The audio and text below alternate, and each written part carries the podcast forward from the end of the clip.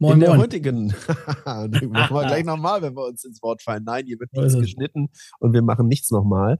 Äh, In der heutigen Ausgabe vom Rückspiegel Podcast haben wir uns über ganz viele spannende Themen unterhalten. Lars, was hattest du uns mitgebracht? Ich habe die Youngtimer, ähm, aktuelle Ausgabe Februar, März 2024. Ein etwas dünneres Magazin als üblicherweise, aber mit sehr interessanten Artikeln über ein paar Mercedes, aber auch Toyota, Nissan ist dabei und Audi, Audi A8. Da haben wir uns viel drüber unterhalten, über den Audi. Und äh, ich hatte im Gepäck die Autobild Classic aus dem Februar. Und äh, wir haben uns über einen ganz besonderen Mercedes 600er äh, unterhalten. Und äh, auch ein bisschen was im Bereich Do-it-yourself, nämlich Thema Hohlraumkonservierung und Lackpflege war mit dabei. Und äh, wir wünschen euch jetzt viel Spaß bei unserer neuesten Folge. Einfach dranbleiben, nach dem Intro geht's los.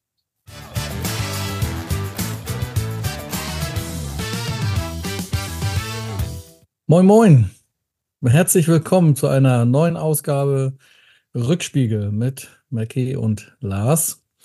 Ähm, an einem verregneten Sonntag nehmen wir das auf.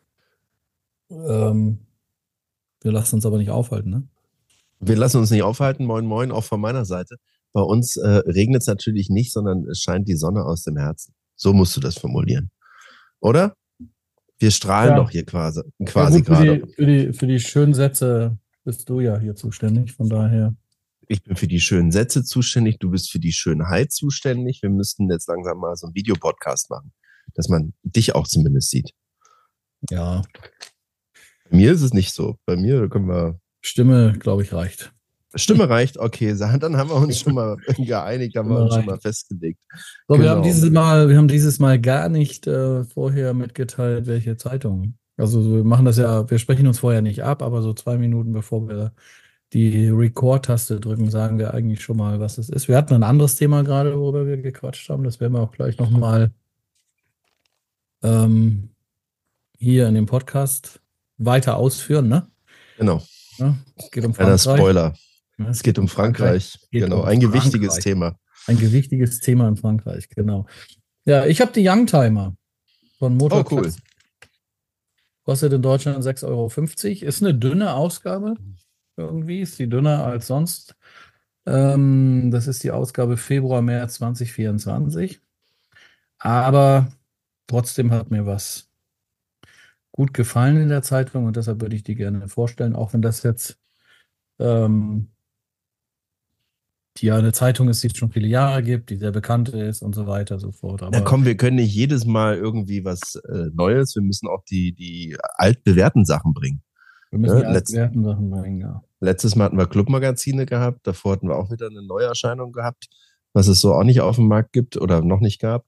Und jetzt machen wir einfach wieder die, die Sachen, die jeder kennt und die auch jeder gerne liest. Ja. Schieß los. Schieß los. Also, Youngtimer, die Kultklassiker der 70er, 80er, 90er. So, das ist der Untertitel von dieser Zeitschrift. Und da, also ähm, interessant finde ich tat- tatsächlich die Titelstory. Da geht es um zeitlose Mercedes-Coupés, Eleganz oder zeitlose Mm. Eleganz. Da haben sie den CL500, den 300 CE und den 380 SLC. Ähm, das war das, warum ich die Zeitung ähm, interessant finde, oder das ist der Artikel, den ich da interessant finde, weil dieser Artikel ähm, geht über mehrere Seiten. Darf ich einen Tipp abgeben? Ja. Ich tippe jetzt mal, welches Auto dir von diesen dreien am besten gefällt. Ah ja. S-Klasse Coupé. Das SEC Cup Coupé. Den finde ich schon ziemlich gut, ja. Langsam kennen wir uns. Na, er ist der hübscheste von den dreien, ne? Das muss man, das muss man. Also Finde ich finde- auch. Finde ich finde auch. Definitiv. Von der Designsprache her ist das der hübscheste. Ja, genau.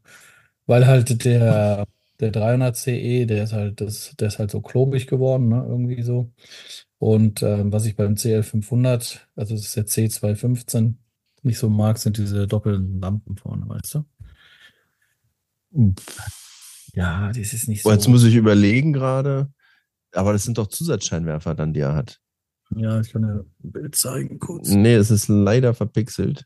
Ja, ich weiß. Alles, was du mir zeigst, ja, okay, jetzt sehe ich es, jetzt sehe ich Ja.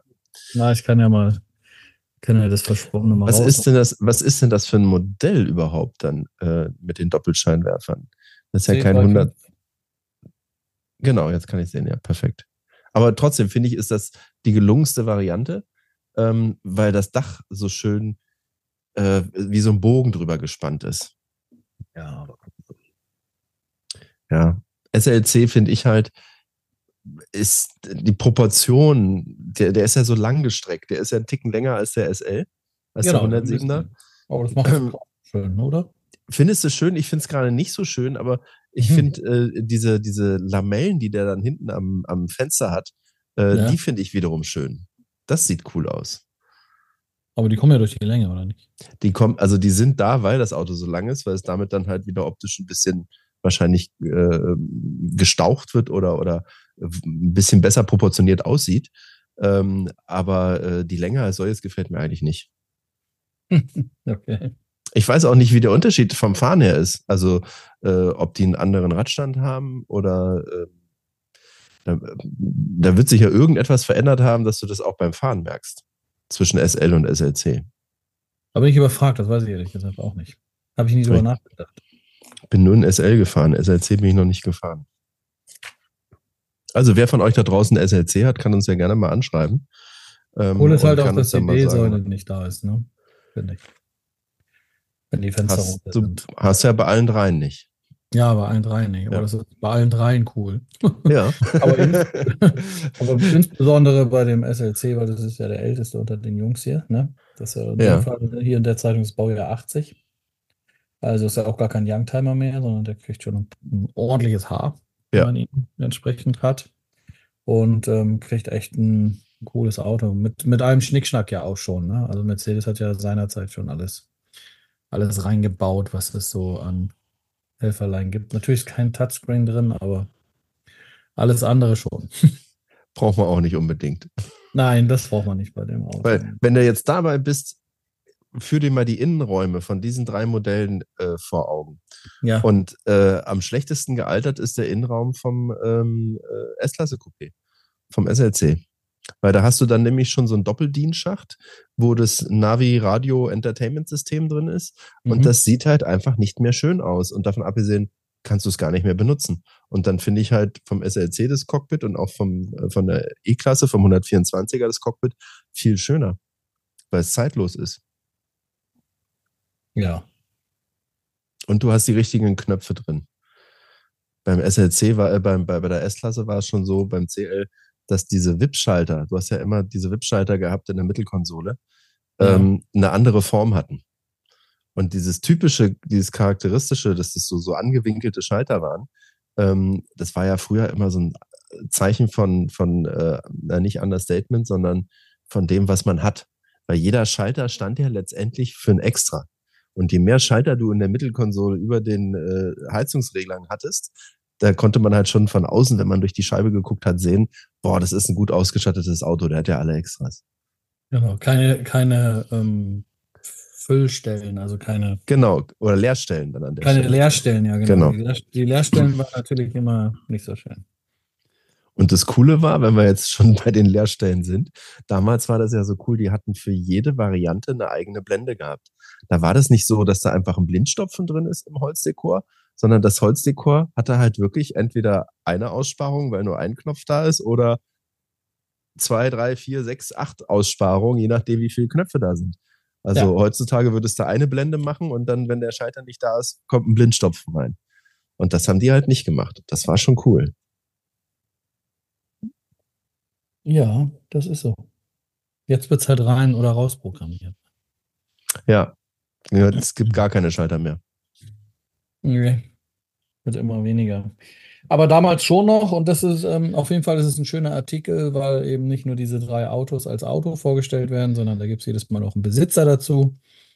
Ähm, da wird nochmal kurz was über den Besitzer erzählt auch. Und ähm, das ist ähm, ein, ein ähm, gut lesbarer Artikel, der sowohl die Fahrer als auch die äh, Autos berücksichtigt und ähm, finde ich auch mal einen ganz schönen Vergleich eigentlich, dass man also die, das, das gleiche Auto über die Jahre quasi miteinander ähm, vergleicht, ne?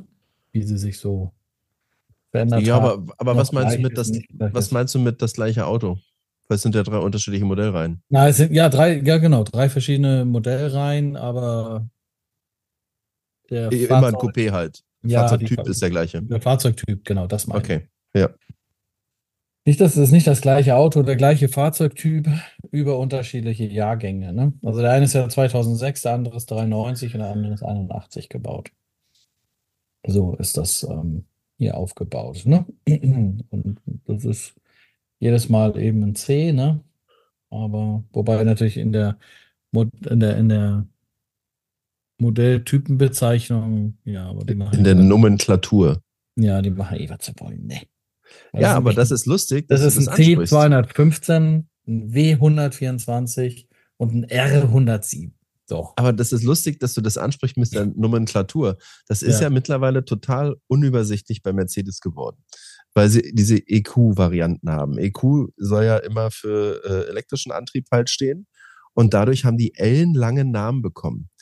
Ähm, und es gibt zum Beispiel ein EQ, ich will jetzt nichts Falsches sagen, GLC und es sind aber zwei unterschiedliche Baumuster von Fahrzeugen. Und da kommt Mercedes jetzt, ist angeblich in der Diskussion, wieder von weg und möchte wieder zu der ursprünglichen äh, äh, Nomenklatur zurückkommen, also A, B, C etc. Äh, Klasse, also A-Klasse, B-Klasse, C-Klasse. Und die wollen dieses EQ nicht mehr machen, weil das die Leute einfach nicht kapiert haben, weil es zu kompliziert war. Ja, EQ ist ja nur voll elektrisch. Und Ja, dann gibt es den EQA, voll elektrischen äh, A-Klasse SUV, also das ist dieser ein bisschen aufgebockt. Dann gibt es einen EQB, das ist halt der, das ist halt die B-Klasse, ist ja auch ein SUV. Dann gibt es den Genau. EQC, das war ja der erste voll elektrische, der ähm, quasi auf der GLC-Plattform gewesen ist. Oder äh, genau. nicht auf der GLC-Plattform, das ist falsch, aber ich sag mal von der GLC-Größe ungefähr. Dann gibt es den EQE und den EQS und dann gibt es den EQE SUV und den EQS SUV. Und dann gibt es den EQS SUV Maybach. Ja, aber du, du merkst schon, ne? gibt, EQE, und es gibt einen EQE, EQS SUV. und es gibt einen EQS Maybach. Ja, ja, gut, das ist halt, wie soll ich sagen, ist halt gut. Ja, eigentlich finde ich schon, dass das irgendwie so ein bisschen in die Logik reinpasst. Natürlich mussten sie irgendwie eine Krücke schlagen mit diesem SUV-Gedöns, Mhm. weil vorher gab es halt Geländewagen. Ja, Also den GLC, den GLE, den GLS, genau. die es ja auch noch immer noch gibt. Und ähm, jetzt hat man natürlich dann eine S-Klasse genommen, die voll elektrisch ist, also EQS, aber halt als SUV-Variante. Und dann konnte man natürlich nicht, ja, also in der Logik wäre es eigentlich ein EQ, Ein GS. Ein EQGLS. EQ ein EQGLS wäre es natürlich normalerweise, aber das haben sie nicht gemacht, sondern sie haben dann EQS ja. SUV gemacht. Genau. Ja, das Und ist davon kommen sie wieder zu, äh, also davon wollen sie wohl wieder abweichen, äh, weil sie halt auch sagen, in Zukunft sind die Autos eh alle elektrisch bei uns. Und dann brauchen sie nicht mehr die spezielle Bezeichnung, dass es ein Elektrofahrzeug ist. Also ja. die Idee finde ich schon ganz gut, weil das sieht doch auch geil aus, wenn du hinten auf Kofferraum E200 30 stehen hast oder S560 oder was auch immer. Hm. Das ist auch besser, als wenn da EQS bla bla bla bla bla drauf. Ich weiß aber gar nicht die interne, ich weiß gar nicht, wo der EQS zum Beispiel, was der für eine Baubezeichnung hat. Also ich weiß nicht, ob das, was, was, was das ist, weiß ich gar nicht. Ach so, äh, ob das ein W 317 ist oder wie auch immer. Ja, genau, ja, die Nummer. Das war, du, das interessiert ja auch keinen. Diese Autos werden ja keine Oldtimer. Das interessiert uns doch gar nicht. Wahrscheinlich wären es keine Oldtimer und wenn dann Reichweite 15 Kilometer, dann wird halt eine Oldtimer-Ausfahrt sehr kurz. Das stimmt. Oder, Oder du musst halt mehr Anhänger Ladestationen Aggregat. Nee, Anhänger mit Stromaggregat. oder mehr Ladestationen hinstellen. Alle 100 Meter eine Ladestation. Keine Ahnung, was das sein wird. Ich glaube ja, dass der Wasserstoff nochmal wiederkommt oder was ganz Neues. Irgendwas wird kommen. Davon gehe ich auch aus. Ne? Oder vielleicht doch induktives Laden während des Fahrens. Also dann alle Autobahnen mit, weißt du, wie eine Carrera-Bahn. Ja, ja. Dann können wir auch gleich sagen, äh, wir fahren Zug, aber ist jetzt ein anderes Thema. Wir schmeifen ab. Zugfahren war ja nicht so. Da ist, also das ist auf jeden Fall ein schöner Artikel da drin, den kann ich empfehlen. Und dann ist gleich hinten dran noch ähm, einmal ein bisschen was Lustiges, der Schneekönig. Das ist ein junger Mann, der eher so in unserem Alter ist, mit einem A8 2,8 Quattro Typ 4D. da wird ein bisschen was drüber erzählt. Ähm, fängt schon so an, das Bild. Ich zeige dir mal kurz das Bild. Ja, cool. junger Mann ist gut. Junger Mann ist echt gut, ja. Ja, war schon ein bisschen älter als wir auch, keine Ahnung. Auf jeden Fall, ähm, ja, A8. Jetzt bist du ja eher Mercedes-lastig, keine Ahnung, wie du über den A8 denkst, aber da sind immer ja mal wieder A8s dazwischen gewesen. Einmal ja auch die S-Klasse komplett abgehangen. Ähm, ist schon auch ein impulsantes Auto. Es ist natürlich, ich habe einen Kumpel, der macht hier ähm, ähm, Limousinenservice in Zürich, ne? Ja. Der, der fährt privaten Audi ähm, und ärgert sich eigentlich immer darüber, dass er seine Kundschaft am Züricher Bahnhof mit dem Audi A8 nicht abholen kann. Die wollen das nicht, sagt er. Die wollen, Okay. die wollen eine S-Klasse, mindestens S-Klasse bei- oder Maybach, ne? Mhm.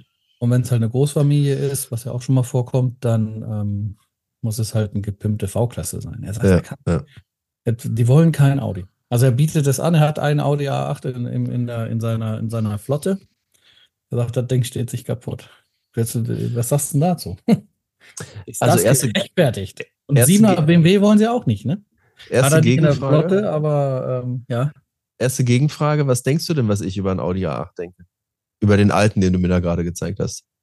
Über den alten? Ja. Ich glaube, dass du den ganz spannend findest. Also, weil er auch von der Motorisierung und auch diese Allradtechnik, die war ja damals ähm, schon ähm, ähm, Start of the Art oder wie man sagt, ne? Genau. Und das Auto war ja teuer, aber nicht so wie eine S-Klasse jetzt. Ich finde den mega cool. Und was ich noch glaube, cooler find- finde- gut, ja. Noch cooler finde ich den Vorgänger, den V8, wo sie noch nicht diese äh, Nomenklatur hatten von wegen A8. Ja, Und die sind richtig, ich finde die schön. Die sind von der, vom Design her schön. Und äh, es ist halt so ein bisschen Understatement gewesen. Du hast den gleichen Komfort, die gleiche Leistung gehabt wie äh, bei einer S-Klasse oder bei einem BMW. Aber wie du sagst, es war nicht etabliert. Die Leute wollten es nicht haben. Und aber nach wie vor nicht, ne? das finde ich aber halt dann Understatement. Das finde ich cool. Das, Verzeihung, das finde ich sehr cool. Ähm, der aktuelle Audi A8 gefällt mir tatsächlich nicht so gut. Da gibt es nämlich eine Variante, die haben ja jetzt dann auch, so wie es Maybach gibt oder beim äh, 7er BMW, wie nennen die das beim 7er eigentlich? Na, es gibt? Alpin, Alp- Alpina gibt es, ne? Nee, ja, ne, gut, nee, aber haben die nicht, haben die nicht auch eine Luxusvariante? Nee, ne? BMW hat Nein. keine Luxusvariante. Stimmt. Es gibt Individual M, vielleicht. M, es gibt M und Alpin und ein individuelles VW. Ähm, nee, der 7er ist einfach schon so von, von sich aus luxuriös. Und es ist auch Okay. nur aus, dass, also über das Design kann man ja sprechen, ist eher für den asiatischen Markt, meine ich. Aber das Auto ist schon, also der aktuelle 7er ist schon, äh, das ist, das ist schon eine Ansage, finde ich. Das, Können wir gleich drüber sprechen, aber noch zurück zum Audi. Audi hat die Variante Horch. Also die- Edelausstattung vom Audi A8 ist eine Horch-Variante. ähm.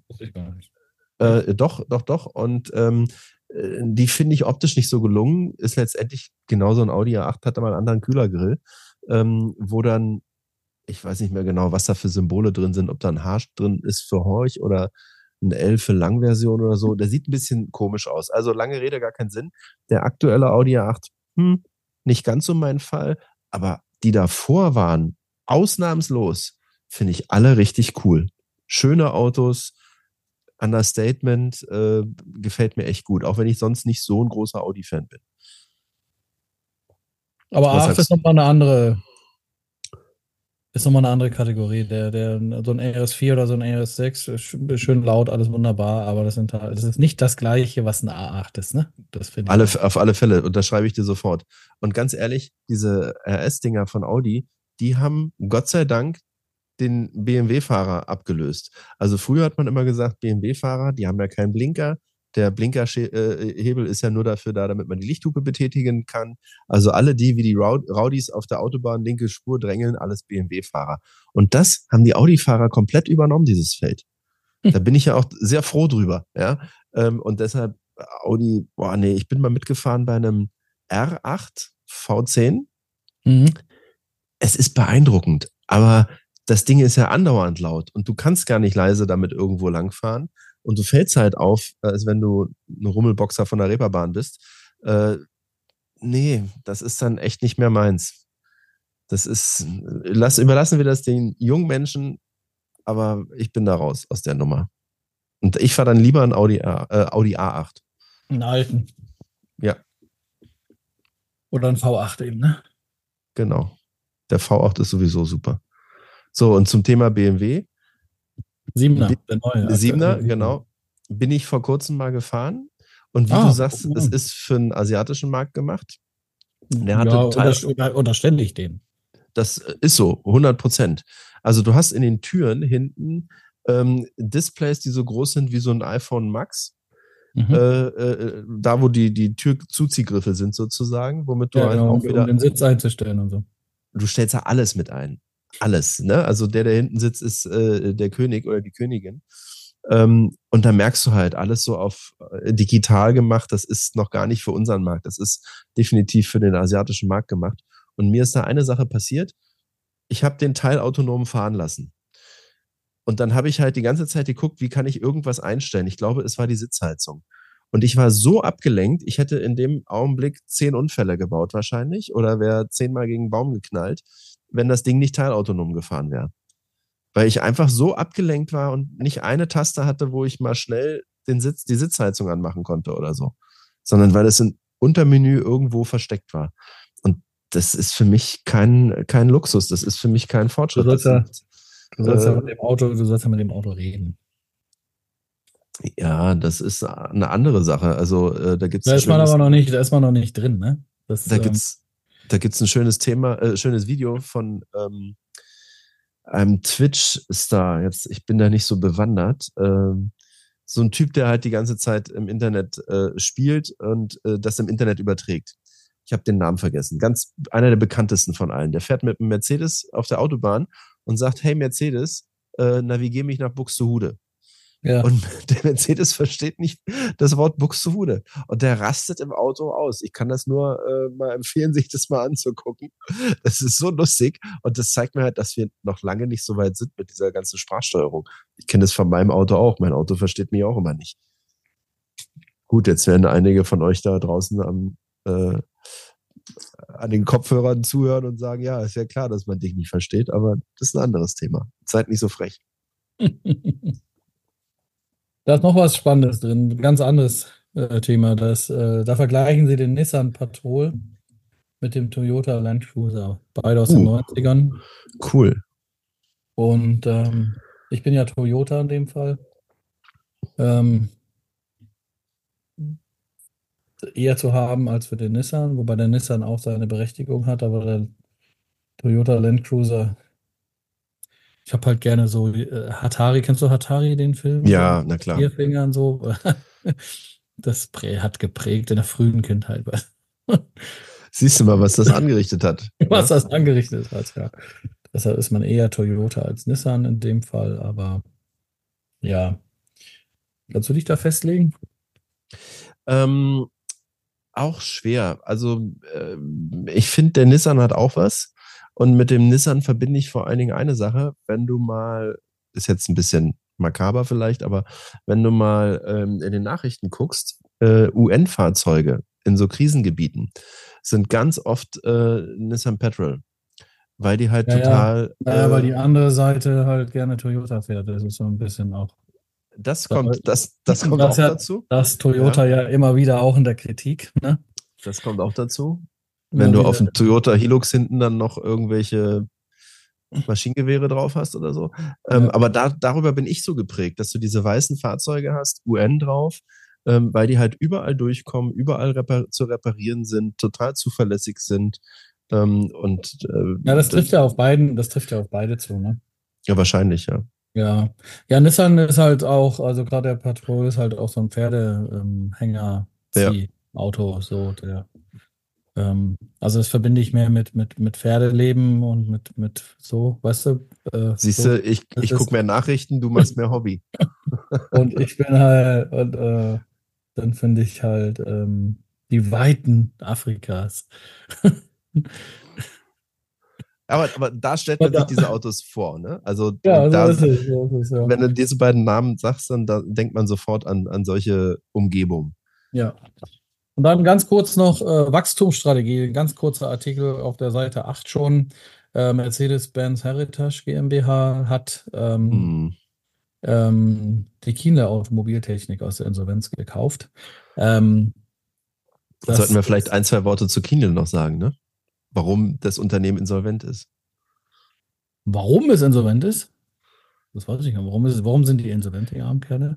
Na, äh, also Kiele ist ein äh, Restaurator, der sich äh, spezialisiert hat auf Mercedes, Ja, insbesondere ist- 300er der, ja, ne? aber es war der. Einer von einer von mindestens zwei, die mir jetzt einfallen. Ja, ein- gut, einer von zwei. Aber auf jeden Fall, äh, der hat da oben seit in der, ja, aber der ist doch nicht wegen den Plagiaten, ist der doch nicht insolvent gegangen. Oder? Ich glaube schon. Ich glaube, dass dadurch Meinst du, dass ihm das Genick gebrochen hat? Ich glaube schon, weil dann äh, werden die Kunden halt auch Abstand genommen haben und die Autos dann nicht mehr hingebracht haben. Da sind irgendwie Aufträge weggebrochen. Das kann ich mir sehr gut vorstellen. Davon abgesehen, äh, die Staatsanwaltschaft ist ja bei dem eingeritten und hat ja auch viele Sachen beschlagnahmt. Wenn du dann deinen Betrieb schon nicht mehr fortführen kannst, weil einfach, ja, weiß ich nicht, äh, Rechner oder Werkzeug oder sonst was Ich habe ans. Gute, ich habe ans Gute geglaubt. Dass, Nee. das war, dass sie das aus Versehen gemacht Meinst du, die haben das wirklich mit bewusst? Nein. Ach so, das mit den, dass, dass sie Plagiate hergestellt haben. Ja. Ist jetzt schwierig, wenn sie uns zuhören, habe ich keine Lust, dass sie uns gleich einen Anwalt auf den Hals äh, hetzen, aber sagen wir es mal so. Äh, es war mir schon lange vor diesem Thema bekannt, dass mehr 300er SL Flügeltürer im Umlauf sind, als jemals gebaut worden sind. Ja, das ist ja jeder, der sich damit beschäftigt, weiß das ja. Also es gibt das und dass auch die, dass die Nummern halt doppelt vergeben worden sind, klar. Also das ist ähm, Und irgendeiner muss es ja gemacht haben. Die Frage stellt nochmal. Irgendeiner hat die gebaut, ja, aber das waren bestimmt irgendwelche. Wen mögen wir nicht? ja, ich ich, ich, ich würde da gar nicht so weit gehen, dass das Leute sind, die wir nicht mögen. Das können auch Leute sein, die wir mögen, die das gemacht haben. Also, guck mal, du nimmst, du holst dir irgendwo einen Schrott äh, SL und äh, machst daraus zwei Fahrzeuge. Der eine kriegt den Gitterrohrrahmen, ähm, wo die Nummer drin ist, und äh, der andere äh, kriegt eine neue Karos äh, hat die Karosserie, machst einen neuen Gitterrohrrahmen. So, und dann musst du jeweils die Nummer da irgendwo nochmal neu einschlagen. Ist doch kein Thema. Nein, das ist kein Thema. Ja, auf jeden Fall, das, das ist auf jeden Fall, sagen wir zu der Historie, aber wir sind da natürlich, ähm, wir, wir, sind da nicht involviert, wir wissen nicht, was da genau gelaufen ist. Ich unterstelle Markin, Kienle, dass ähm, die immer mit guter Absicht gearbeitet haben. Ähm, Halte mich neutral. äh, wir halten uns da neutral, ähm, wie auch immer. Ähm, mir ging es eigentlich mehr darum, ich fand, äh, ich, ich, ich, ich habe mich gefreut. Ähm, ich ich finde es gut, dass das weitergeht da, ähm, weil die halt einfach viele, viele Ersatzteile haben. Die haben sehr viele Spezialwerkzeuge. Ähm, da gibt es viele Leute, die da auch arbeiten, die auch gerne Zukunft haben wollen, die, die ein unglaubliches, ähm, unglaubliches Know-how haben. Know-how haben und wäre halt einfach schade, wenn das der Oldtimer-Szene verloren gehen würde, gerade für Mercedes. Und deshalb finde ich das, äh, als ich das da gerade gesehen habe, ähm, oder als ich die Zeitung aufgeschlagen hatte, ich, oh, das ist schön. Das fand ich gut, ne? Also schade, dass sie insolvent gegangen sind, aber schön, Hm. dass Mercedes Heritage, also die Mercedes, ähm, Klassiksparte ist das. ähm, Das ist die, Oldtimer. das ist die Klassiksparte von Das Mercedes. ist die Klassiksparte, ja, genau. Genau. Die haben sie jetzt ne? ausge, genau, haben sie ausgegliedert sozusagen, hat ein eigenes Budget bekommen und so. Die äh, bauen das ja größer aus. Ähm, äh, und deshalb heißt es jetzt Mercedes-Benz Heritage GmbH. Heritage GmbH, genau. Das ist, die, ist eine Classic Center Sparte oder Ausgabe. Genau. Ja, wie auch immer man es nennen möchte. Ich sehe das ehrlich gesagt mit ein bisschen gemischten Gefühlen. Mhm. Auf der einen Seite bin ich voll bei dir. Du ähm, erhältst das Know-how, du hast äh, die Werkzeuge etc. Und es gibt ja den Kundenkreis, der ja auch weiterhin seine Autos gepflegt haben möchte. Und machen wir uns auch nichts vor. Wahrscheinlich wird Mercedes damals schon auch Autos zu denen hingegeben haben, wenn es Sachen gab, die sie selber nicht hinbekommen haben. Ja, wo sie gesagt haben, Mit, mit Sicherheit. Das ist auch da haben wir nichts- nicht das Know-how. So, Das ist auch nichts Ich- Verwerfliches. ich erinnere mich daran, als wir in Stuttgart zusammen auf der Messe waren, auf der Retro Classic letztes Jahr. Ja. Da ging schon das Gerücht rum, ähm, Mercedes kauft Kienle auf. Und äh, dann hat sich das ein bisschen hingezogen und dann kam dieser Skandal. Und jetzt bin ich halt so ein bisschen hin und her gerissen. Wenn du dann natürlich aus der Insolvenzmasse was rauskaufst, hast du unter Umständen einen anderen Kaufpreis, als wenn du den unter regulären Bedingungen gekauft hast. Und das finde ich halt so ein bisschen, oh, da würde ich mir mehr Transparenz wünschen an der Stelle. Also, wenn wir damals schon gehört haben, dass die äh, Spatzen ja, ich weiß, was du meinst, aber in meiner, in, meiner, in meiner Wunschvorstellung ähm, kann man so etwas nicht taktieren oder planen. Das will ich denen auch gar nicht unterstellen. Das, also, wenn sie das geplant hätten, das wäre ganz, eine ganz miese Nummer. Das unterstelle ich denen auch gar nicht. Aber sich jetzt halt so hinzustellen und zu sagen, wir sind die Retter von Kienle beziehungsweise von diesem Know-how, ähm, ja, stimmt, aber auf der anderen mhm. Seite, ihr habt es auch günstig eingekauft, weil das aus der Insolvenzmasse gekauft habt. Ja, das, das weiß ich, das weiß ich gar nicht, ob, ähm, ob Mercedes sich so darstellt. Also der, das ist, das ist wirklich, das, das, ist, das ist ein langer Absatz oder zwei Absätze im Prinzip. Also Mercedes-Benz Heritage GmbH hat zum 1. Februar 2024 Bestandteile der ehemaligen Kienle mhm. Automobiltechnik GmbH in in, in Heimerdingen kommen die ja her, ähm, erstanden und gliedert diese in die hauseigene Classic Center ein. So, das ist so fängt das, so fängt das an. Und haben offensichtlich. Unterm Strich ist das ja auch gut. Unterm Strich ist das positiv. Nicht, nicht alles gekauft, ja. Ich, ja, so habe ich es so hab empfunden. Als ich das gelesen habe, ich sage, oh, okay, Kingle wusste ich, dass sie insolvent sind.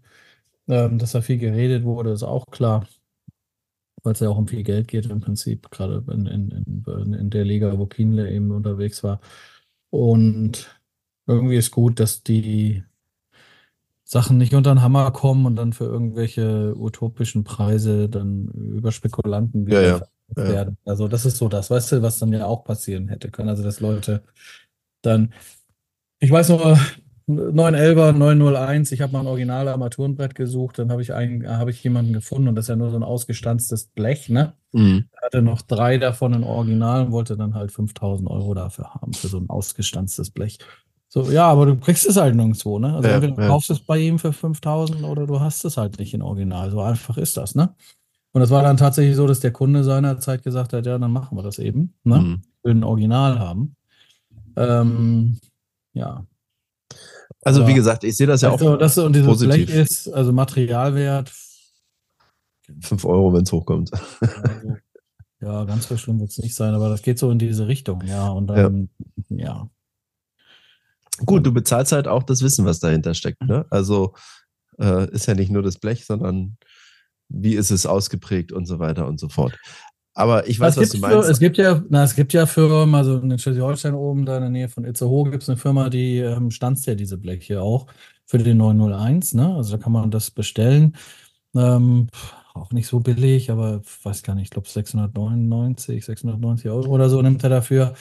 Ähm, Keine 5000 Euro. Ja, ist halt auch nicht original, sondern das ist halt, die haben halt die, die Stanze nachgebaut und haben halt, und, und dann stanzen die das Blech. Das ist eben eine Firma, die auch andere Blecharbeiten macht und die haben halt mal die Stanze nachgebaut. Ähm, auch mit diesen Löchern da für den, für den, ähm, für, den für die Instrumente. Ja.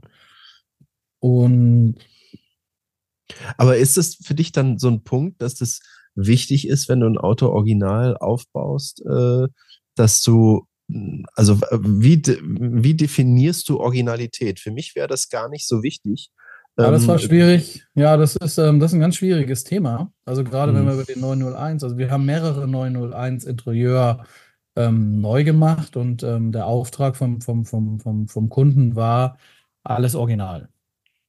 Also, also ganz kurz, wir reden, wir reden vom Porsche 911, der damals noch nicht 911 heißen durfte äh, oder noch nicht, noch nicht hieß, weil er die Nomenklatur 901 hatte. Wir haben heute als Lieblingswort das Wort Nomenklatur. Nur mal so. So nennen wir vielleicht auch die Podcast-Folge. Ähm, Na, das ist das Modell, was 64 gebaut wurde. Oh, also davon, davon hast du schon mehrere bearbeitet? Ja. Ich dachte, die sind unecht selten und äh, also sind ja. sie wahrscheinlich auch. Aber, ja, sind sie auch. Ja, ja, sind sie auch. Krass. Fünf, sechs Stück. Cool. Haben wir gemacht. Und äh, wie ist deine Definition von Originalität dann in dem Zusammenhang? ja, also ähm, die, es, es, es sollten die Materialien und die handwerklichen ähm, Techniken verwendet werden, die zu dem Zeitpunkt, als das Fahrzeug gebaut worden ist, auch verwendet wurden. Ja. Ähm, jetzt geht das manchmal so weit, dass dann die Leute sagen halt, na, ich möchte aber auch gerne, dass das, dass die ähm, Kokosmatte für die Rücksitze, Mhm. die Notsitze, dass die auch von 64 ist. Ja, Mhm. und dann fängt die Aufgabe eben an, schwer zu werden. wenn ich aber, wenn ich aber halt eine Kokosmatte bekomme, die ähm, so gemacht worden ist, wie sie halt 64 gemacht worden ist, dann Mhm. ist das original genug, weil man halt die, also dann ist ja eine neue Kokosmatte drin, Mhm. die 2024 produziert wurde, aber in der gleichen Art und Weise weil, wie, wie 1964. Dann ist das für mich original genug. Also das, das definiere ich unter. Und wenn halt, ähm, also ich finde es schräflich, wenn da ein Schaum reinkommt. Weil man das jetzt heute machen würde. So. Ja, okay. Das, Also- da bin ich voll dabei. So, Ähm, das ist, das ist, das ist das. Was, was ganz schwierig ist bei diesem Auto. Und ähm, das ist, ähm, also da, damals wurden die Autos ja von einem Team von Anfang bis Ende gebaut. hm, Ja.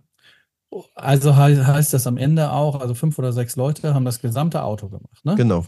Also das wurde ja auf diesen einen Stellplatz da gestellt und dann Mhm. haben die da eben, keine Ahnung, wie lange die gebraucht haben, acht Wochen oder mehr, ähm, haben die halt das Auto zusammengesteckt und gebaut. Und äh, dann hat natürlich jedes Auto auch eine eigene Handschrift gehabt. Also es war zwar immer das gleiche Auto, in, in jeder Bucht, was gebaut Mhm. worden ist, aber das wurde halt einmal halt von Klaus Werner und sowieso und einmal von Ja. Werner Klaus und so weiter gebaut. Ne? So, deshalb hat das natürlich schon die eigene Handschrift. Und was, was, worüber wir viel Diskussionen hatten, als ich das damals gemacht habe, schon ein paar Jahre her, so 10, 15 Jahre, wo ich, eher 15, wo wir das gemacht haben, ähm, habe ich, hab ich ja nur sowas gemacht, dass wir, ähm, also ähm, original, wir haben auch viele, ähm, also wir haben uns dann eine Drahtdreherei gesucht, dass wir diese, diese ähm, Federkörbe ähm, nachdrehen lassen konnten, also für die Mercedes-Sitze und dann Mhm. ging es ja auch die Diskussion, wie, ähm, wie muss das jetzt, welches Gewebe gehört jetzt unter die Pfeife und welches nicht, was gehört in die Mhm. Pfeife rein, was gehört nicht rein und so weiter. Und ähm, worauf ich jetzt hinaus möchte, ist bei dem, bei dem Porsche war das eben auch so, wie gesagt, da hatte jeder so seine eigene Handschrift. Und es war durchaus so, dass eine, eine, eine, eine Kartentasche am, am, an der Türverkleidung, die war mal gerafft und mal gerade. So, und jetzt Mhm. gibt es Bücher, wo das dann dokumentiert wird mit Fotos und da ist das eben gerade drin. Aber wir haben halt das Auto dann in der Hand. Also ich, ich, ich sehe es ja da, ich habe ja die Mhm. Türpappe da und die ist halt gerafft, ne? So, und dann sagt man sich, ja, was ist denn jetzt, ne? Also ist das Ding schon mal irgendwann in den letzten 30, Mhm. 40 Jahren schon mal verändert worden? Hat da einer aus einer, aus einer glatten was Gerafftes gemacht, weil man es in den Mhm. 70ern schöner oder in den 80ern schöner fand, dass es gerafft ist oder nicht oder wie auch immer. Und wenn ich dann mit, ähm, mit pensionierten Kollegen gesprochen habe von Porsche, ähm, die man dann in Stuttgart auch schon mal auf einer Messe trifft oder wie auch immer. Und dann quatscht man ein bisschen und dann, ja, und dann. Also ich habe zwei, drei Leute auch kennengelernt, die tatsächlich zu der Zeit da gearbeitet haben als Lehrling. ne? Und äh, die haben gesagt, weißt du, wenn Erna gerafft gut fand an dem Band Ja. und, äh, und Irmgard äh, glatt besser konnte und die konnte nicht so gut raffen, dann war halt einmal glatt und Ja. einmal gerafft. Ja. Und sagt die Bücher, das, da kannst du nichts drauf geben. So.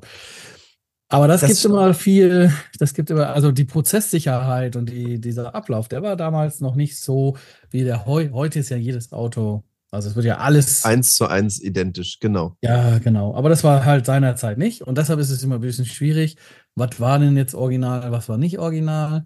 Ähm, und ich finde, man braucht einfach jemand, der sich da gut, gut mit beschäftigt, ähm, gut erkennt, ob das von 64 ist oder 65 oder eben nicht. Und dann, ähm, ja, so halt. Mhm. Das Aber- ist ein super, das ist Ja. ein super spannender Bereich, weil ähm, ich würde die Definition ein bisschen anders machen. Für mich wäre original, den Zustand zu erhalten, den es hat. Also bleiben wir bei deiner Türpappe. Wenn deine Türpappe halt noch gut aussieht und unbeschädigt ist, kann ja patiniert sein, aber unbeschädigt ist, dann lasse ich die und dann baue ich die halt nicht nach oder gucke nicht, Ja, das, ich, ja, das ist definitiv so. Ja, klar. so, da, da, das würde aber ich halt manchmal, machen. aber manchmal ist halt die, Wenn es kaputt ist, ist kaputt, dann ist auch keine Party manchmal mehr, ist es kaputt, muss das genau. Und ersetzen. dann, Und, und, dann, dann kommt das, was du gesagt hast. Dann, dann kommt das, was der Türpappe wieder an. Dann ist es eben auch so, dann guckst du rein, da ist da eine MDF drin, das heißt 64 MDF. Hm.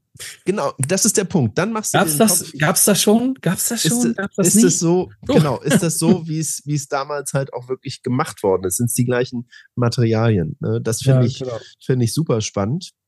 Ähm, aber ich würde jetzt zum Beispiel, um mal zurückzukommen auf diese Ausgangsfrage, beim mhm. 901, wenn du dieses Blech brauchst äh, für die, für die Armaturen, ähm, dann wäre mir das doch egal, ob das ein jetzt produziertes Blech ist oder ob es ein originales ist, altes, wenn es genau die gleiche Spezifikation hat.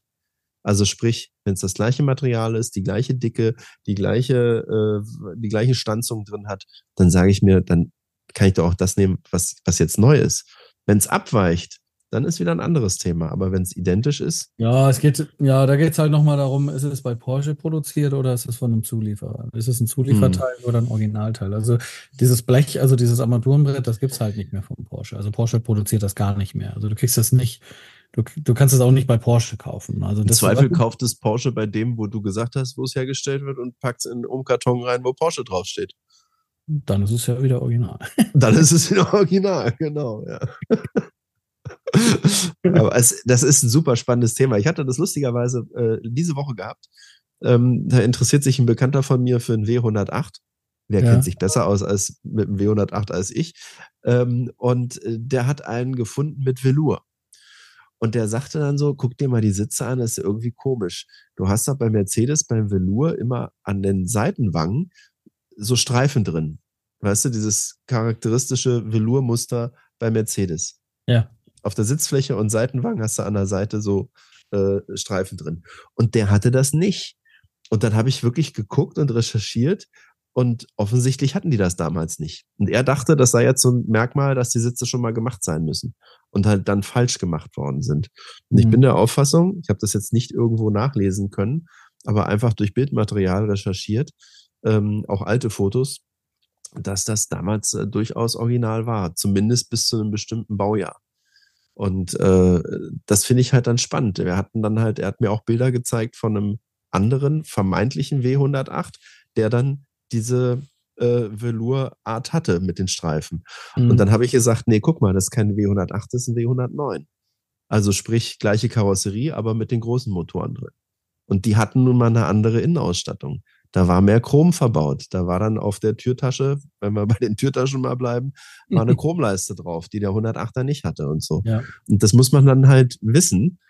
Und da bin ich bei dir. Da bin ich sofort dafür, dass das genau so gemacht wird, wie es halt mal ursprünglich aus dem Werk rausgekommen ist. Aber das heißt nicht, dass die Teile auch genauso alt sein müssen. Dann bist du ein echter Freak, wenn du sagst, selbst die Kokosmatten müssen von 1964 sein. Finde ich cool, mhm. aber ist für mich kein Muss. Nein. Wir haben das, wir haben das, wir haben ja mal kurz über so einen Stuhl gesprochen, den wir restauriert haben. Da haben wir es so gemacht. Also da mhm. haben wir, das, da war auch eine Gurtung drin und auch eine Jüte, eine Jüteabdeckung und auch eine, auch eine, ähm, eine Rossra-Abdeckung drin. Und da haben wir tatsächlich ähm, jemanden gesucht, der von 1890, ähm, also von einem Stuhl, der halt nicht mehr rettbar mhm. war, ähm, dass wir das Original kriegen. Aber das war halt für diesen, weißt du, für den Clemens Winkler, da, da, da machen wir schon mal so einen Blödsinn. Mhm. Aber bei einem Auto, ähm, ich finde nur, es muss der Epoche entsprechen. Also ja. das ist halt das Entscheidende. Ja. So ein bisschen H-Kennzeichenmäßig. Ne? Also wenn es damals die Felgen gab, dann kann man die halt auch drauf machen heute. Wenn es die nicht gab, dann eben nicht. So, das, weißt du, das ist so ein bisschen mhm. so, genau. Aber man soll halt keine Materialien, modernen Materialien verarbeiten, die es seinerzeit nicht gab oder nicht verwendet wurden, finde ich, ja. Das stimmt. Aber das ist Geschmackssache. Zu deinem Magazin vielleicht. Ja, ähm, vielen Dank. Wir kommen zu meinem Magazin und es stimmt nicht ganz, was du anfangs gesagt hast, dass wir Aha. uns das nicht gegenseitig gesagt haben. Weil ich habe es dir gesagt, aber du hast es einfach vergessen. Ähm, ja, aber die, vor zwei Tagen oder drei Tagen oder so. Ne? Oder? Nee, ich hatte dir das gerade eben noch gesagt, bevor wir angefangen haben aufzuzeichnen. Ähm, ach so, hab, na dann, ach so, das habe ich so gar nicht. Ich dachte, das war so. Äh, ähm, ähm nicht ernst gemeint. Ein Beispiel. Ein Beispiel. nee, nee. Nee, nee, also. Ah, okay. Jetzt spannen wir euch nicht weiter auf die Folter. Ich habe die Autobild Klassik, Ausgabe Autobild Nummer 2, ja. Februar 2024 für 5,90 Euro. Das ist ein Synonym, ein Synonym, so. Äh, nee, nee, das war schon wirklich die Zeitung da gemeint. Ähm, ist ja für uns ein Klassiker tatsächlich. Ähm, All-Time Favorite, die Autobild Klassik. Ich habe mir allerdings zweimal überlegt, ob ich die jetzt reinnehme, denn das neue, die neue Ausgabe kommt am 15. Februar. Ähm, also so ziemlich zeitgleich mit unserer Erscheinung dieser Folge, aber trotzdem möchte ich euch diese noch aktuelle Ausgabe nicht vorenthalten. Aus einem ganz einfachen Grund, es steht schon groß auf dem Titel. 50 Jahre VW Golf. Wie die Erfolgsgeschichte begann. Und da haben sie verschiedene ähm, Golf 1er Modelle, auch so Exoten, ähm, dargestellt und äh, darüber halt berichtet. Und das fand ich, ich ganz. Ich bin gerade, ganz kurz. Ist nicht der Trabant 60 Jahre dieses Jahr? Das, äh, da bin ich auf der falschen Seite aufgewachsen von der Mauer. Das ja, ich weiß auch, ich nicht. Aber, äh, ich ja auch, aber ähm, ich meine, in irgendeinem Magazin hätte ich gelesen, 60 Jahre Trabant. Jetzt hätte ich nicht vermutet, dass es den Trabi schon zehn Jahre länger gibt als den Golf. Nur mal so. Das kommt drauf an, welche Rennpappe du meinst. Ähm, den, den wir so vor Augen haben, der 89 über die Bornholmer Brücke gefahren ist. Nee, ähm, nee, der, das war der ist der, nicht, das ist ein Vorgängermodell. Dieser, gewesen, Runde, ne? dieser Runde. Der Runde, genau. Den, den dann auch der ADAC. Vermute ich mal, vermute ich mal. Ich habe in, in irgendeinem Artikel, ich habe gelesen irgendwo, dass der 60 Jahre dieses Jahr wird. Ähm, den hat übrigens mal der ADAC dann 1990, glaube ich, äh, im Crashtest vor die Wand gefahren, um zu zeigen, was die Autos aushalten, beziehungsweise dass sie nichts aushalten. Ähm, muss man, glaube ich, nicht mehr, genau, muss man, glaube ich, nicht mehr dazu erzählen. Da war gar keine Sicherheit gegeben. Aber kommen wir zum Golf 1 zurück. 50 ja, Jahre Golf 1. 50? Ganz 50. Ja, 50 Dies, Jahre. Dieses Jahr 50 Jahre alt. Der ist 74 auf den Markt gekommen. Ja. Ähm, fängt damit an, äh, der Rabbit für die USA. Äh, den haben sie hier auch mal abgebildet. Was die Unterschiede sind, war mir gar nicht so klar. Ähm, zum einen natürlich die Stoßstangen. In Amerika haben die ja immer diese größeren Stoßstangen. Aber der ist halt auch äh, innen drin ein bisschen aufgewertet gewesen, weil man den Amerikanern das doch etwas kargere Innenleben nicht zumuten wollte. Da hast du hm. dann zum Beispiel wirklich Teppich anstelle von Filz drin gehabt. Da hast du Kunstledersitze anstelle von Stoffsitzen äh, gehabt. Und das fand ich mal ganz äh, spannend zu sehen. Und dann haben sie auch einen Rallye-Golf und natürlich den Jetta, äh, ein, ein Alaska-Golf, mit dem sie, äh, als das Auto vorgestellt worden ist, zusammen mit Pirelli ähm, äh, durch Amerika, Nord- und Südamerika gefahren sind, um zu zeigen, wie äh, widerstandsfähig das Auto ist. Aber das coolste Fahrzeug oder eins von, von zwei super coolen Fahrzeugen ist der City Golf. Sagt dir das was? Ich, nee, ich glaube nicht, nein. Der City Golf ist in Südafrika 35 Jahre lang gebaut worden, ist letztendlich die Karosserie vom Golf 1. Ein Kühlergrill mit den Doppelscheinwerfern sieht schon fast aus wie vom Golf 2, ist aber wahrscheinlich vom Golf Cabrio. Sieht von vorne wirklich aus wie ein Golf 2 und von hinten hat er auch etwas andere Rückleuchten. Aber der Gag ist, innen drin ist alles relativ moderne Technik gewesen. Vom äh, Polo äh, der dritten Generation, das Armaturenbrett, die Sitze mit Airbag drin, äh, auch äh, anderer Motor drin und er wurde immerhin bis 2009 gebaut. Und das finde ich schon ganz cool, ne? dass du da ein Auto hast, was äh, von außen aussieht wie ein Golf 1, aber äh, innen drin dann doch äh, eine etwas modernere Technik hatte. Und äh, äh, das war so etwas, ich wusste, dass der ganz lange in Südafrika gebaut worden ist, aber ich wusste nicht die äh, Details, dass er halt dann tatsächlich ähm, modernere Technik innen drin hat. Und dann fand ich ebenfalls interessant ein Auto, was ich vom Hörensagen kannte, aber noch nie gesehen hatte, ähm, der Bia Biagini Passo. Sagt dir das was? Ich, ich kenne die Autos bestimmt alle, aber nee. Was, das was ist, also wir machen Fotos davon, wir stellen das natürlich in die Show Notes. Das ist ähm, letztendlich ein Golf 1 Cabrio mit der Antriebstechnik vom Golf 2 Country, nämlich als Synchro. Du kannst oh. dich erinnern, der Country, der war höher gelegt ja, ja, Allradantrieb. Ja, Dann hat er allerdings die Front von einem Fiat Panda, also die Lichter sind eckig, sind tatsächlich auch die Lichter vom Fiat Panda. Hinten hat er dann ein Reserverad drauf, außen dran und die Rücklichter von einem äh, Opel Kadett D. Und davon gibt es sage und schreibe nur 60 Stück. Äh, die Idee, auf Basis des Golf Country äh, äh, ein Cabrio zu machen, ähm, äh, ist halt wohl nicht so gut angekommen, aber äh, der ist teurer heutzutage als ein Golf Country und der Golf Country ist ja schon nicht günstig. Ja. Und dann haben sie, was ich auch noch zum Schluss äh, interessant fand, ein Bild äh, oder stellen den hier kurz vor, den Prototyp vom Golf Cabrio. Der hat nämlich ursprünglich keinen Henkel gehabt. Also das Golf Cabrio wird ja auch immer liebevoll Erdbeerkörbchen genannt. Ja.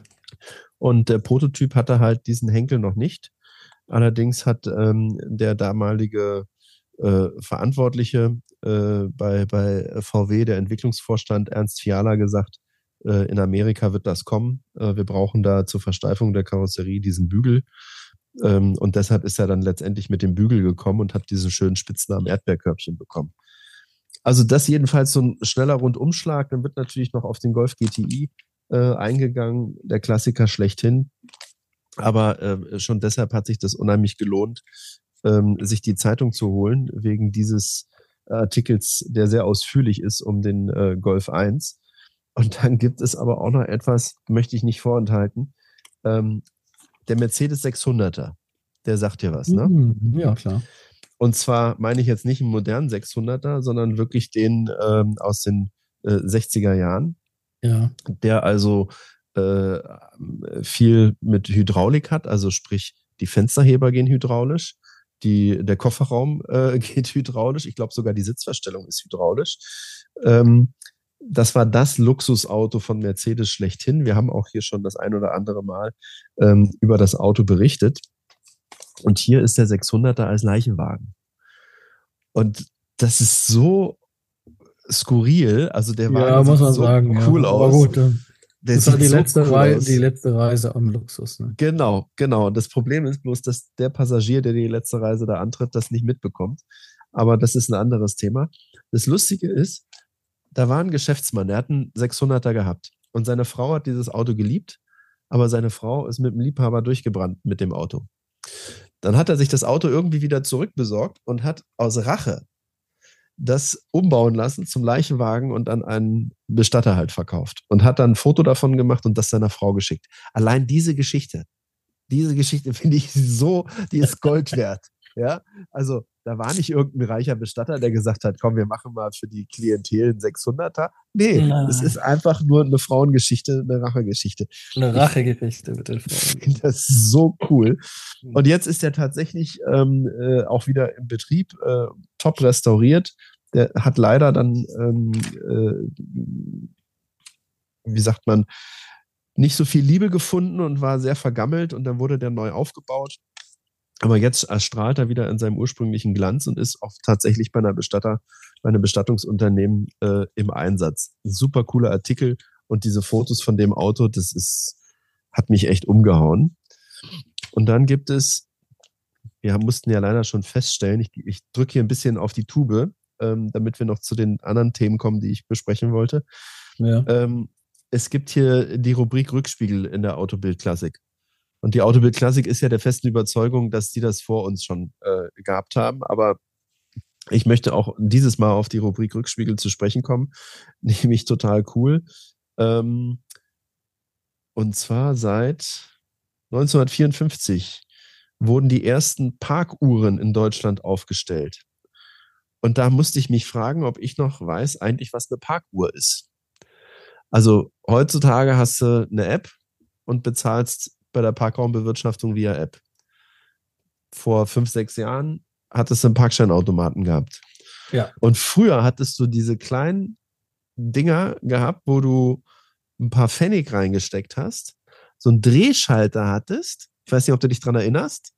Ja, ich und, kann, klar kann ich mich erinnern. Und da war so eine rote Scheibe. Wenn du die Drehscheibe gedreht hast, also Geld eingeworfen hast, Dreh, den Drehknopf gedreht hast, ging diese rote Scheibe weg und zeigte dir an, für eine Stunde oder 30 Minuten konntest du parken. Und ja. wenn dann die Parkzeit um war, flappte diese rote Scheibe wieder auf und dann wussten die äh, Damen vom, äh, von der Polizei, wie sagt man, nicht Hostessen, sondern wie halt Politessen. Die Politessen. wussten dann, okay, da muss ich hingehen, Strafzettel verteilen, weil die Ampel ist ja schon wieder da auf Rot, diese, diese Anzeige.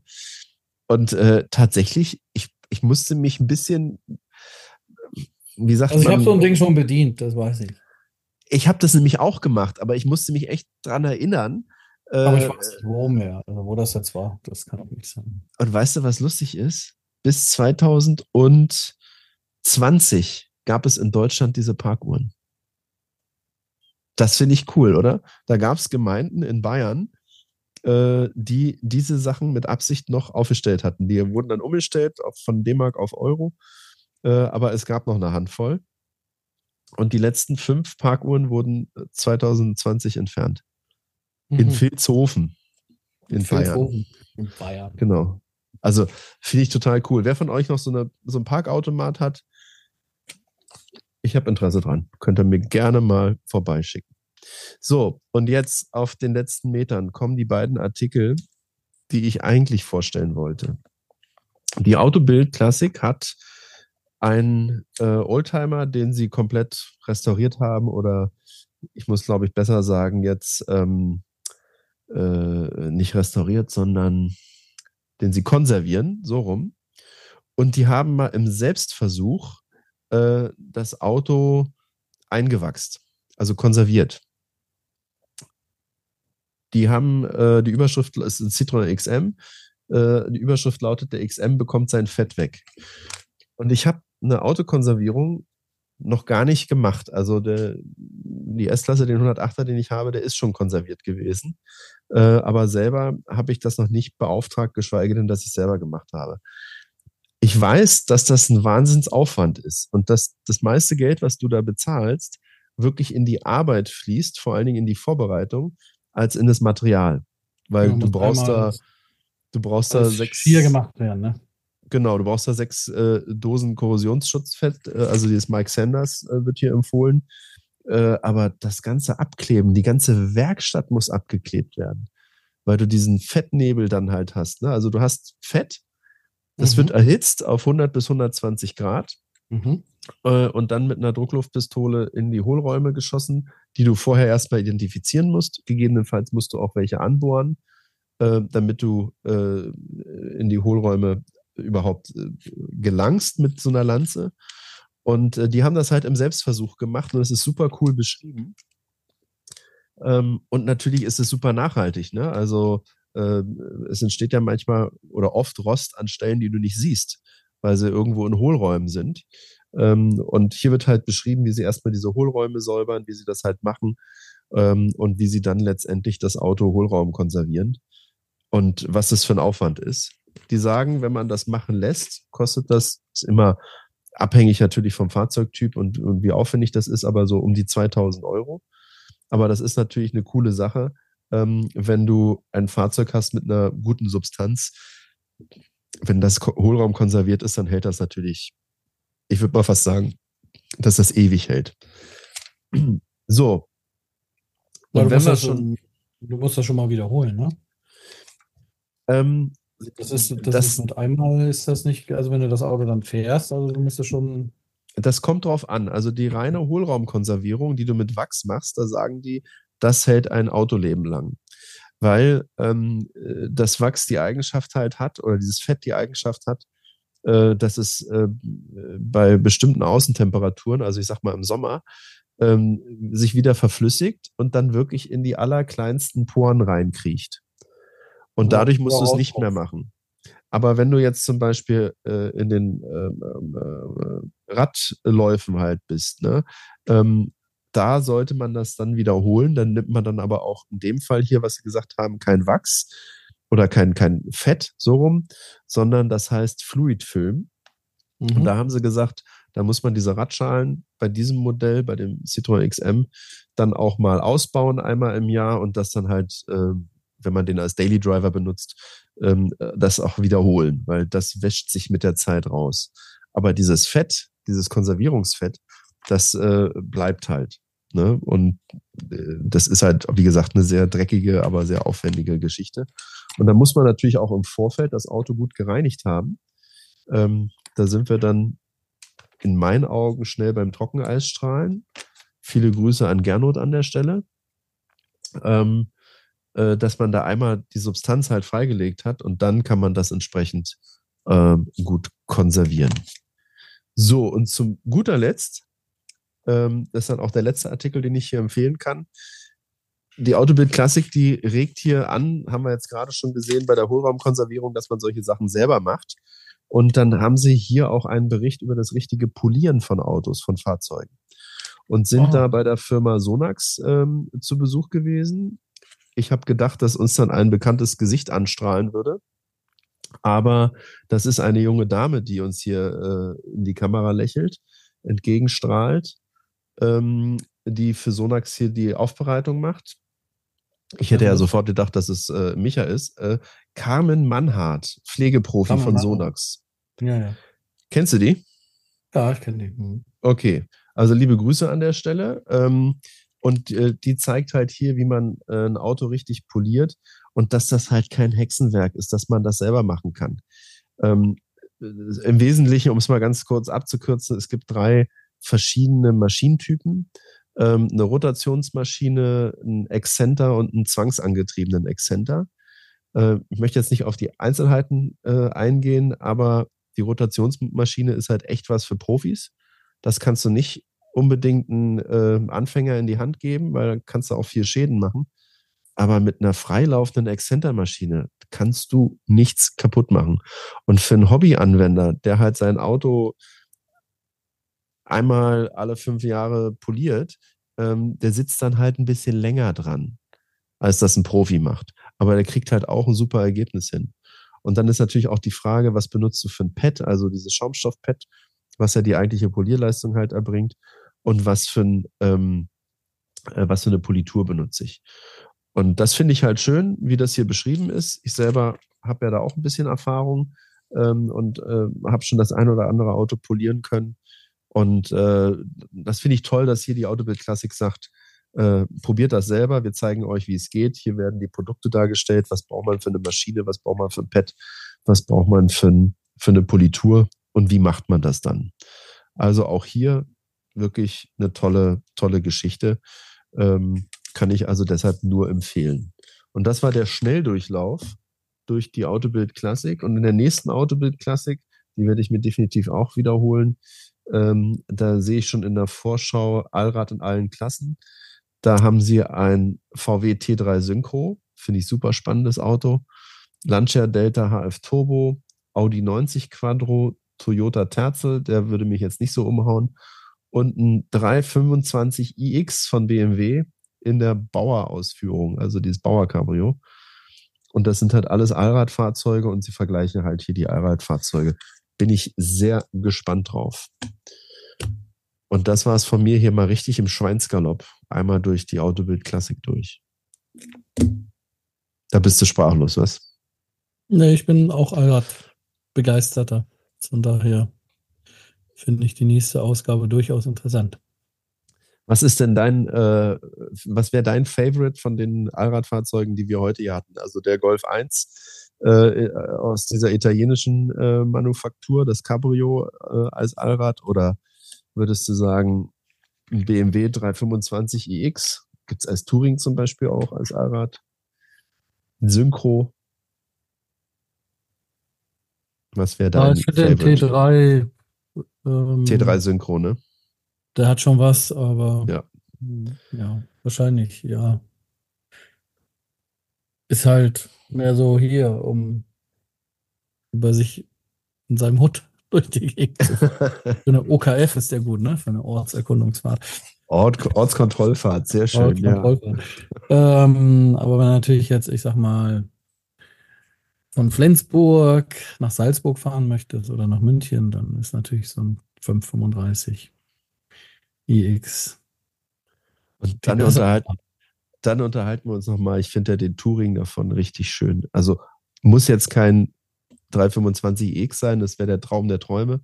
Aber äh, ein Dreier Touring äh, aus der E30-Baureihe, ach, ja. da komme ich schon wieder ins Schwärmen. Sag ich ja, aber, das ist ein brutal komfortables Auto und das ist halt der, der T3 nicht. So, deshalb ja. meine ich ja. Also, das, der ist gut für eine OKF, der T3. Wie kommst du auf Ortskontrollfahrt? Aber das finde ich gut. Gefällt mir. Wir müssen auch mal wieder eine Ortskontrollfahrt machen. Und dann berichten wir euch das nächste Mal, was wir auf der Ortskontrollfahrt auf ja, der OKF erlebt haben. Podcast im Auto machen, das stimmt. Genau. Das steht ja noch auf unserer To-Do-Liste. Aber das soll es für heute gewesen sein. Ähm, wir hoffen, wir haben euch wieder ein bisschen Lust auf äh, Oldtimer-Zeitschriften äh, gemacht und wir hören uns in 14 Tagen wieder. Bis dahin bleibt gesund, bleibt uns gewogen, abonniert gerne unseren Kanal. Das vielleicht abschließend noch zu sagen. Ähm, wir achten ja gar nicht hier so großartig auf unsere Abonnentenzahlen, weil wir das hier machen, weil uns das Spaß macht, weil wir Freude dran haben. Und ich hoffe, ihr merkt das auch da draußen. Aber ich habe mir mal die Zahlen angucken lassen, äh, beziehungsweise ich habe sie angeguckt, ich habe sie mir aufbereiten lassen. Und es ist erfreulich, dass immer mehr von euch uns zuhören, äh, wir eine kontinuierlich steigende Zuhörerschaft haben. Und an der Stelle vielen herzlichen Dank. Abonniert uns gerne im Podcast-Player eurer Wahl, falls ihr das noch nicht getan habt. Guckt auf Instagram, rückspiegel.podcast. Da werden wir immer die Shownotes ähm, einstellen, also Fotos aus den Magazinen. Und dann freuen wir uns, wenn wir uns in 14 Tagen wiederhören. Lars, du hast das letzte Wort. Ja, vielen Dank fürs Zuhören. Ich hoffe, ihr habt eine gute Zeit und dann sehen wir uns, äh, hören wir uns in 14 Tagen wieder, wenn das Wetter besser ist und wir auch endlich fahren können. Bis dahin. Bis dahin. Tschüss. Tschüss.